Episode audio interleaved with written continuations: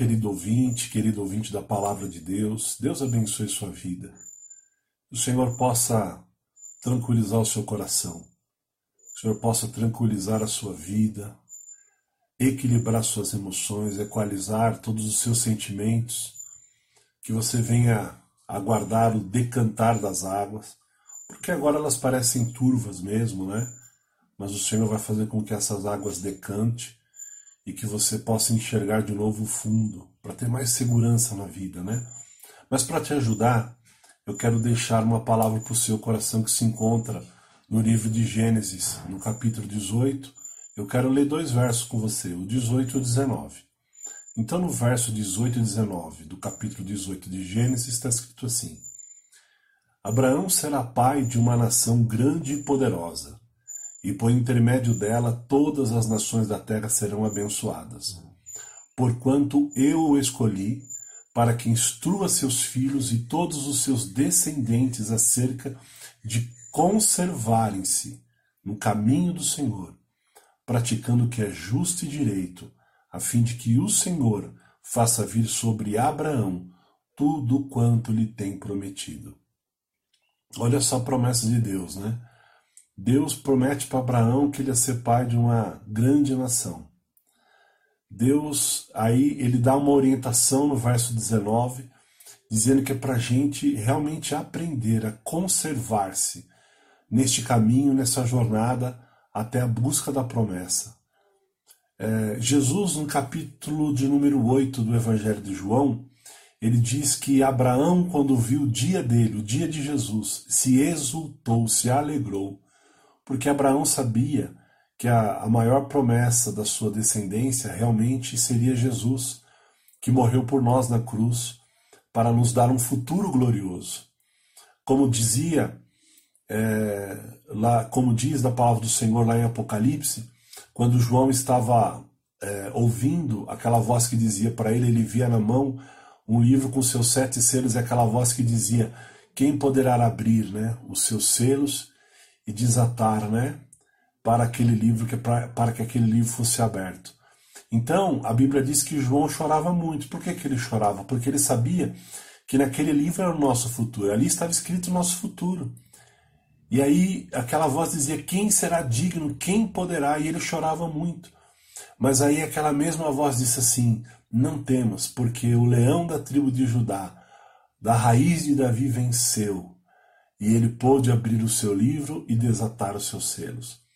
Então, essa é a promessa de Deus para as nossas vidas. Mas, focando aqui em Abraão, eu quero transmitir para você no seu coração uma mensagem rápida, alguns minutinhos só. Eu quero que você entenda comigo alguns aspectos dessa palavra. Quando Abraão sai da terra que Deus chamou ele, né, ele estava na terra do seu pai, estava ali nas suas possessões, nas suas posses, né, na sua herança, né, ele tinha já. E ele tinha 75 anos quando Deus chamou ele. Falou para ele assim: Abraão, eu quero que você saia da terra do seu pai, da sua parentela e vá para uma outra terra, uma terra que eu vou te mostrar. E eu tenho certeza que naquele dia Deus é, mostrou para Abraão pela fé. Abraão enxergou pela fé a terra prometida, porque Deus falou isso com Abraão duas vezes. A primeira, Deus fala para ele é, sair da terra dos seus pais e pela fé, né? Ele vai levar, vai conduzir Abraão a uma terra que Abraão só viu no espírito. Ele só conseguiu enxergar com os olhos da fé. E aí mais para frente, Deus quando coloca Abraão lá e ele está num monte, ele tem uma perspectiva boa porque ele está olhando a terra do alto. E Deus fala assim para tá vendo? Você pode enxergar tal lugar, tal lugar, tal lugar. Abraão, sim, tô vendo. Tudo isso é teu. É direito seu. Eu te entreguei essa terra. Então essa é a segunda parte. A primeira Abraão recebeu pela fé e visualizou pela fé. E a segunda parte, ele já estava visualizando com seus olhos mesmo. Primeiro, a gente vê no, no espírito, no coração. E depois a gente consegue enxergar a bênção materializada. É assim que funciona. Mas voltando a Abraão, queridos, na, no momento que ele estava no deserto, a Bíblia diz que ele estava lá um dia, ele já estava com 99 anos de idade. Veja, ele saiu da terra dos seus pais com 75. E quando ele tinha 99 anos de idade, a Bíblia diz que ao meio-dia ele estava sentado à porta da sua tenda. E ele viu no caminho do deserto, ainda ao encontro dele, três homens.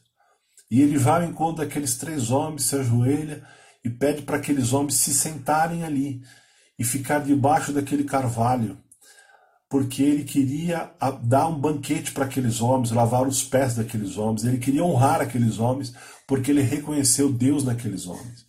E aqueles homens então falaram: tudo bem, nós vamos esperar. E Abraão sai depressa, vai para sua tenda, fala para Sara pegar a farinha, três medidas de farinha, mas não é qualquer farinha não. Ele pede para pegar farinha especial, aquela farinha que é feita somente para oferecer um sacrifício a Deus. Era a melhor farinha que ele tinha.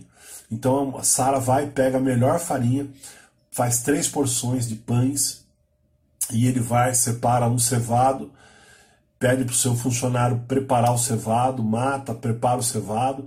Quando Abraão vai com todo aquele banquete, apresenta aqueles homens, lavou os seus pés, aquela, aquele ritual todo. E aí eles disseram, depois de ter comido tudo, eles disseram que daqui a um ano, quando eles voltassem lá, Sara já teria na sua, na seu, nos seus braços o filho da promessa. E Abraão, com, com 100 anos, né, ele seria pai. Sara, na ocasião da promessa, tinha 79. É, Quando deu a luz, ela já tinha 80 anos, cerca de 80 anos. E Abraão segurou seus filhos, o seu filho Isaac, com 100 anos de idade.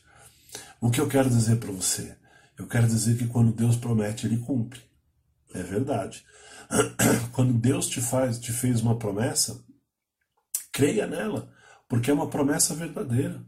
É uma promessa realmente que ele quer realizar na tua vida. Creia nisso.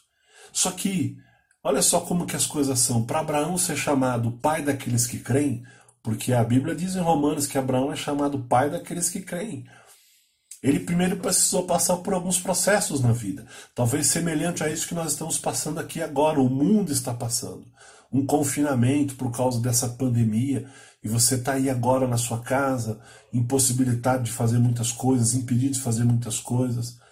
Mas Deus tem uma promessa para as nossas vidas.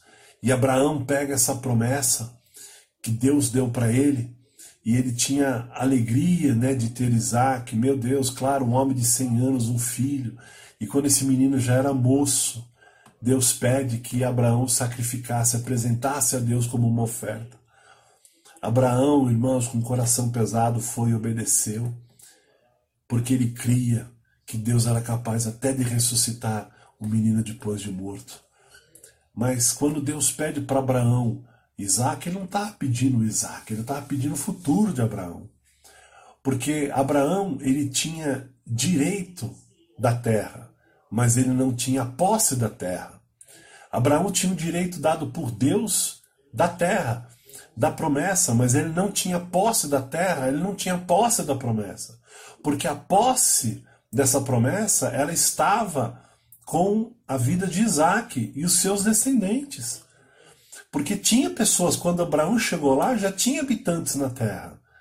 E ele não podia tomar posse da terra. Apesar de ter direito dela, ele não podia tomar posse porque ele era uma pessoa só. Você percebe, amados, que sozinho nós não podemos nada. Sozinho é difícil realizar qualquer tipo de conquista em nossas vidas. É por isso que Jesus não nos deixou sós. É por isso que Jesus não nos deixou órfãos. É por isso que ele enviou o Espírito Santo para mim e para você.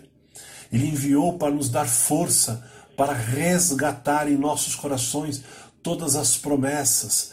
Porque quando nós estamos unidos a Deus, e eu sempre falo isso, quando nós estamos unidos a Deus, nós, você e Deus, se torna maioria absoluta. Então, aquilo que é uma promessa de direito para você, você então, com Deus, com o Espírito Santo, passa a ter condições de possuir a promessa, que é algo diferente. Nós temos a promessa de Jesus, mas tem muitas coisas que nós ainda precisamos aprender a possuir. E o Senhor quer te dar toda essa capacidade, meu amado, a capacidade de possuir. Olha só, quando Deus chamou Abraão, Deus pediu para ele romper com o passado dele porque ele, porque ele precisava também dar a Deus o seu futuro. Quando Abraão rompe com o seu passado, ele também tinha que dar a Deus para o seu futuro. Porque o futuro de Abraão era certinho, não era? Quando ele estava na terra dos seus pais, estava tudo certo, estava tudo arrumado. Mas quando Deus faz a promessa, pede para ele romper com aquilo que ele tinha, para romper com a estrutura dele. para romper com, sabe, com tudo aquilo que ele possuía naquele momento, com a sua base, com seu com seu conforto, com a sua segurança. E ele vai então para um futuro que Deus tinha prometido para ele. Um futuro que era uma promessa. Mas eu quero te informar, quando a promessa vem de Deus, ela não fica só na promessa, ela fica na concretização. Ela chega nesse estágio. Você tem uma promessa de Deus. Você tem direito a essas promessas de Deus mas você precisa do Espírito Santo para poder possuir essas promessas, porque sozinho você não possui. Você precisa do Espírito Santo para te ajudar a possuir as promessas de Deus para a tua vida. Então não se desespera no seu coração. Creia em Deus, porque Ele é poderoso para reverter qualquer cativeiro que esteja armado no seu futuro. Seu futuro não será derrotado. Você não será derrotado no futuro, porque o Senhor está contigo. Creia nessa palavra, creia, se junte com o Espírito Santo, porque Ele vai te dar capacidade para você conquistar, possuir as promessas que Deus fez na sua vida.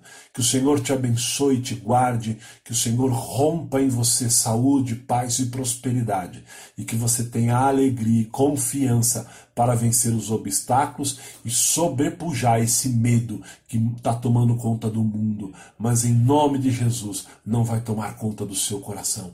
Que Deus te abençoe em Jesus. Deus te abençoe. Em nome de Jesus, fica com Deus. Tchau, tchau.